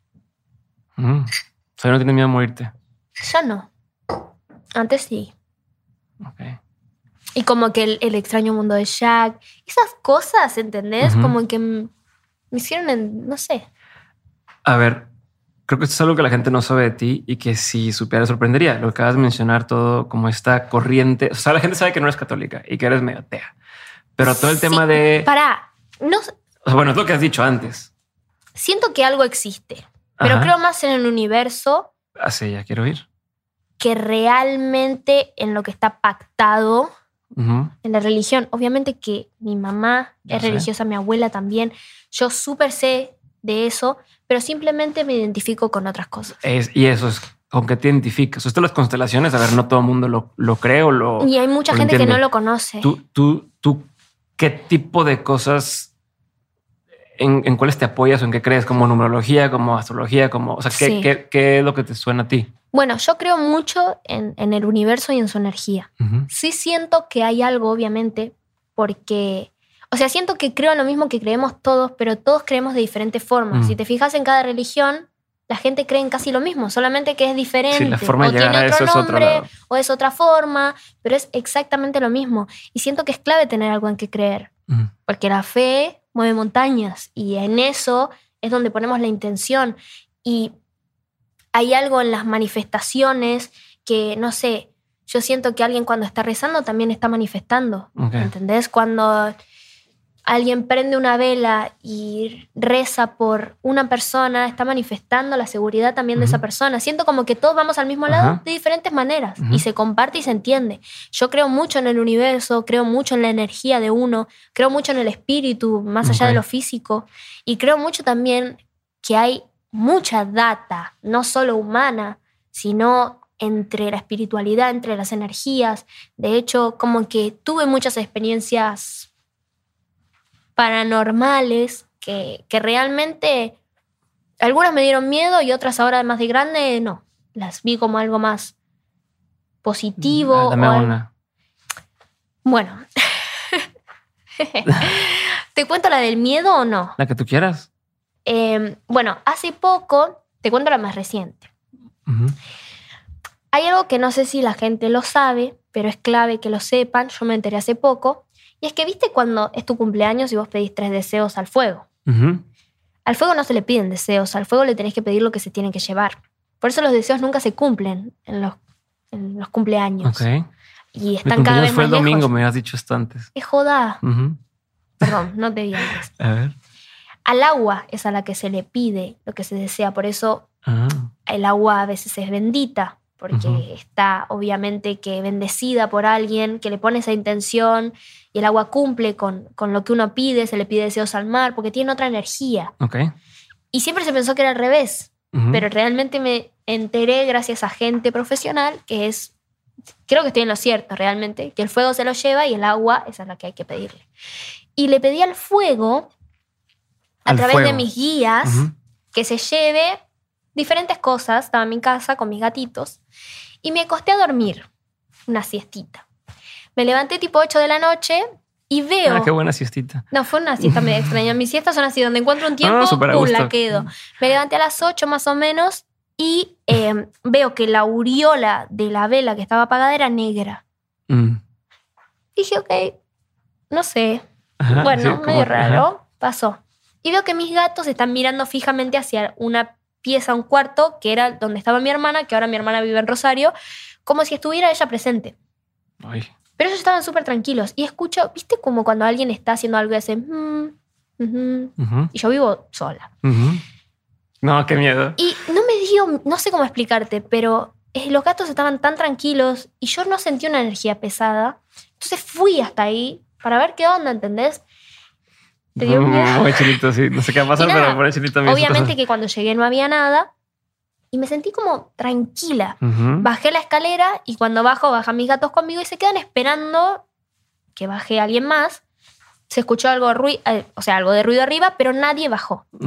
Y realmente no sentí miedo y no sé cómo que lo llevé para el lado más de que mis guías se presentaron. Esos días en mi casa yo había tenido como mucha acumulación de cosas. Yo estaba muy mal energéticamente, viste que como que empezás a acumular, acumular y mi casa estaba... Entonces le pedí al fuego que se lleve todo como esa energía mala, medio de... Sentía como que mi casa estaba súper mal también. Y capaz esas guías se presentaron y se llevaron todo eso y después de eso como que súper enérgica, ordené toda mi casa, tipo los gatos súper tranquilos y yo en ellos canalizo como también la energía, en cómo ellos se sienten. Si ellos estaban alterados, obviamente me iba a alterar. Pero los vi tranca y dije, ok. Y eso fue lo último que me pasó. Después tuve una experiencia, no me tilden de loca, por favor, les juro, pasó. tuve una experiencia súper extraterrestre. Ok. Que me pasó cuando era chiquita. Y que eso sí me dio miedo. Okay. Porque era chiquita. Y no fue los 16, la época de la marihuana y eso, ¿no? No, no, no, no. Era súper chiquitita. Tenía, ponerle que, ay, no me acuerdo, 7, 8 años. Es así. Bueno, es muy larga la historia, pero la voy a resumir. Teníamos un vecino de enfrente que siempre le daba revistas a mi hermano de extraterrestres y bla, bla, bla. Mi hermano me lleva cuatro años. No era tan grande tampoco. Y mi hermano empezó a creer en los extraterrestres, a subirse a la terraza, a esperarlos, no sé qué. ¿Viste? Como cuando sos chico y crees en eso. Sí, claro. Y un día él se levanta a la madrugada y ve en la otra cama de mi otro hermano, porque yo tengo dos hermanos varones y una hermana mujer. estaban las camas así y él ve sentado en la cama de mi hermano a alguien súper alto. Él.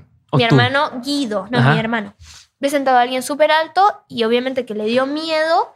Y nosotros teníamos como persianas y no teníamos cortinas, entonces se veía, ¿viste cómo se ven los... Sí, poquita lucecita, Exacto. Y al pasar un auto, como que la luz empieza a darle más al cuerpo de la persona que estaba sentada y ahí mi hermano me dice, me tapo y automáticamente me duermo. Obviamente que la única persona que le creyó era yo, que era la más chica, porque mis papás le dijeron, fue un sueño, seguro estabas dormido, fue un sueño lúcido, bla, bla, bla, no sé qué.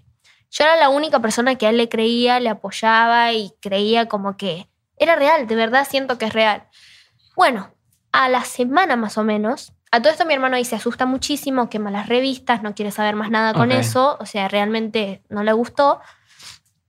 Y empezó del miedo a pasarse a mi cama, porque mi hermano Kevin, el otro que era más grande, no le daba ni bola. y él empezó a pasarse a mi cama y yo tenía una cama de una sola plaza, entonces era como, Guido, no puedo dormir, ¿entendés? Y era súper incómodo, entonces a veces se pasaba y se ponía en los pies, así. Y una noche, que mi hermana se va a dormir a lo de su novio desde entonces, Guido se pasa a mi cama a la madrugada y yo quiero estirar los pies y él está ahí. Y le digo, Guido, anda a la cama de arriba, que está mí, que no está Miki, que se fue a dormir el novio, anda ahí, que no puedo dormir. Yo tenía que ir a la escuela el otro día no me acuerdo, sí, a la escuela. Y nada, le digo eso, no me responde. sigo queriendo estirar los pies y siento que me tocan como una parte del cuerpo con un dedo y cuando pongo la mano la sacan, empiezan a hacerme como así en todo el cuerpo, como que las manos no alcanzaban. Y ahí obviamente que me cagué toda, fui corriendo, salí de la cama y fui corriendo a la cama de mis papás y me acosté como en los pies como temblorosa y empecé como a despertarlos y veo a mi hermano Guido ah, que baja de su cama y prende el flash y me dice, ¿qué pasó? De la madre, o sea, no, era él. Claro, o sea, lo vi bajar de su cama. Digo, Guido, hay alguien en mi pieza. Y mi hermano, obviamente, que le había pasado hacía unas semanas atrás. Te la creyó fue, Obviamente que me lo creyó a mis papás. Ni se mosquearon, estaba tipo, déjenos dormir. Vamos a mi pieza y veo yo entre la cama y la pared yo tenía un peluche que era imposible que salga menos que lo saques y estaba tirado en el piso. Mm. Y eso me dio aún más miedo.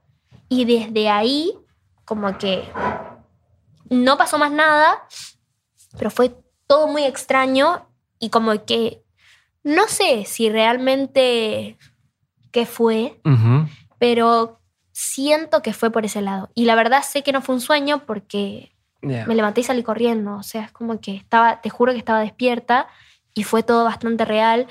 Y obvio que de chica no me creían, pero ahora de grande, que lo cuente y que realmente sé qué pasó, es como que queda medio como en duda, porque realmente fue un flash y yo también dudo de qué habrá sido, qué habrá pasado, ¿viste? Fue como súper extraño.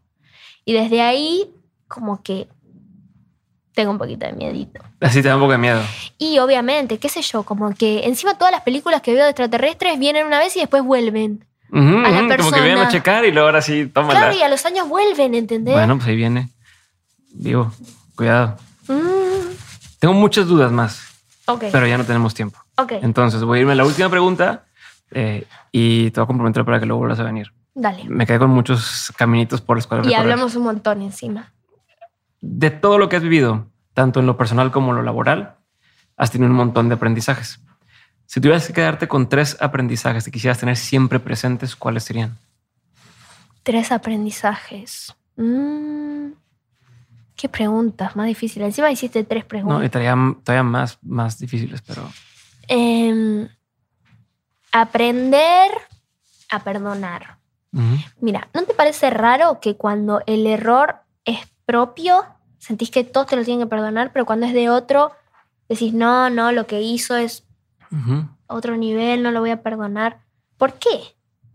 Porque cuando el error es propio, todos te tienen que perdonar y entender, y cuando es de otro, ah, es un hijo de puta, ¿entendés? Como que aprender a perdonar y a ponerse en el lugar de la otra persona y a entender que esa persona, hay muchas cosas que no las hacen a propósito. Y el segundo aprendizaje es no tomarse nada personal. A veces nos tomamos tan personal las cosas que decimos, no, no voy a perdonar porque vos lo hiciste a propósito. Y la persona como, no, simplemente lo hice y a vos te llegó, ¿entendés? Es algo que te tomaste personal. Es como, no sé, se me cayó esta taza, justo era tuya, y pensaste que te rompí la taza a propósito, y no, simplemente es una taza que se cayó. Y como que siento que es clave no tomarse nada personal y a su vez aprender a perdonar. Y la tercera cosa que lo aprendí en los cuatro acuerdos, el libro de los cuatro acuerdos, es siempre dar lo mejor, que no significa darlo todo, es dar lo máximo posible. ¿Entendés? O sea, hoy puedo dar el 20%, pero es lo máximo y estoy dando lo mejor que puedo. Y mañana capaz puedo dar el 100%, que también es lo máximo y es lo mejor que puedo. Como aprender a eso y saber que estamos dando lo mejor y que dar lo mejor capaz no significa darlo todo, pero es lo que podemos dar.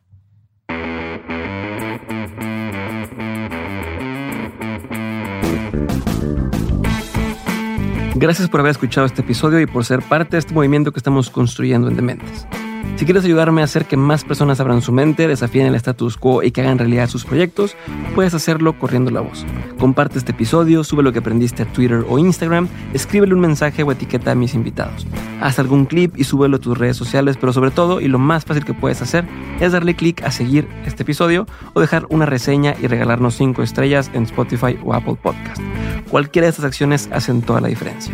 Por último, si quieres seguir aprendiendo, recuerda que todas las semanas envío el 7 de 7, el newsletter para los innovadores, aprendedores y emprendedores. En este mail que recibes te comparto los mejores recursos que voy encontrando de forma completamente gratuita.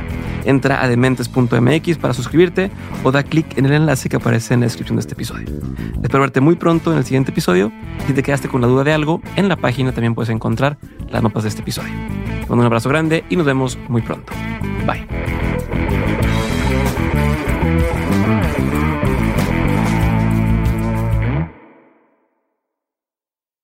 Step into the world of power, loyalty, and luck. I'm gonna make him an offer he can't refuse. With family, cannolis, and spins mean everything. Now, you wanna get mixed up in the family business. Introducing The Godfather at ChumbaCasino.com. Test your luck in the shadowy world of The Godfather slot. Someday, I will call upon you to do a service for me. Play The Godfather now at ChumbaCasino.com. Welcome to the family. No purchase necessary. VGW Group. Void where prohibited by law. 18 plus. Terms and conditions apply.